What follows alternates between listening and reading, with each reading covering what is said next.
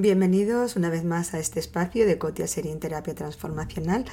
Hoy me gustaría hacer esta reflexión acerca de la tecnología inteligente.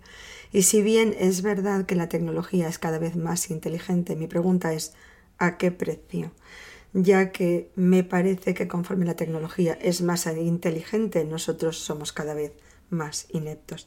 Hablando el otro día con una persona que efectivamente es una de las, de las personas de las que uno puede aprender en cada minuto, muy preparada. Eh, me comentaba que habían salido a cenar entre, pues eso, 10 amigos y después de la cena habían decidido que cada, una, cada uno pagaba su cubierto.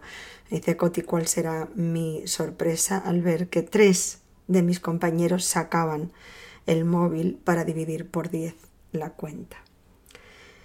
Y eso es lo que nos está pasando. Si nosotros pensamos cuántos números de teléfono recordaba nuestro padre o nuestro abuelo, y nosotros no somos capaces a veces ni de recordar nuestro propio número.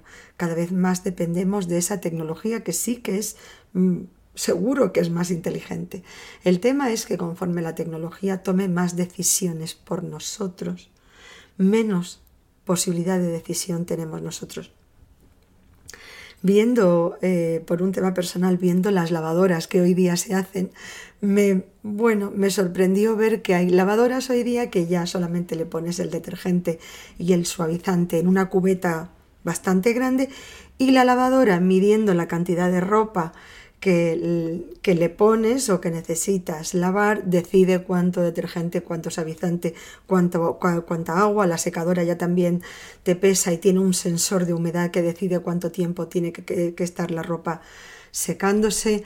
Eh, el horno también decide qué tipo de comida haces y cuánto tiempo necesita. Me parece muy curioso y creo que hasta un poco peligroso.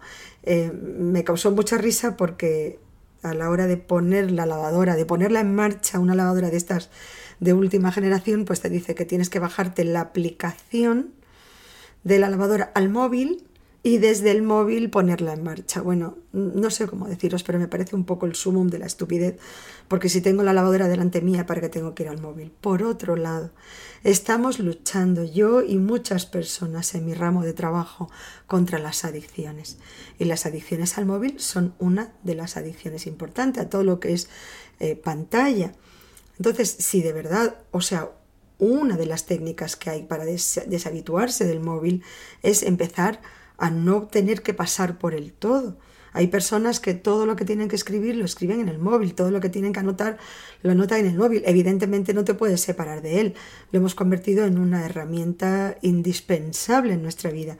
Y mucha gente si no lleva el móvil con él se, se siente perdido absolutamente. Pero hoy y cada vez más los profesionales de la salud aconsejan sabiamente que empecemos a dejar el móvil, que lo separemos de nosotros, que no lo veamos como una continuación o casi la parte más importante de nuestra vida, que, que vayamos otra vez, que saquemos los juegos, la diversión de otro sitio. Hoy día, imaginaros, la gente ya lee todo eh, en el móvil.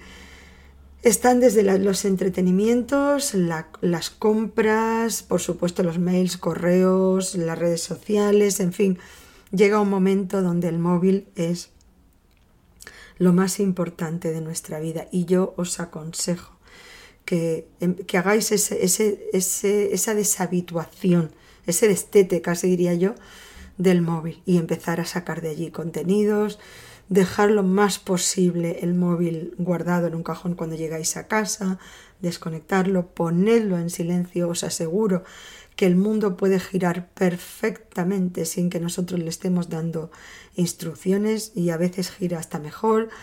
Em, empecemos a sacar la cabeza del móvil y veamos lo que pasa delante nuestra. Y de verdad, yo me alegro mucho que la tecnología sea tan inteligente, pero, pero siento que tenemos que hacer esas reflexiones a costa de que la tecnología en principio está hecha, está diseñada para darnos libertad.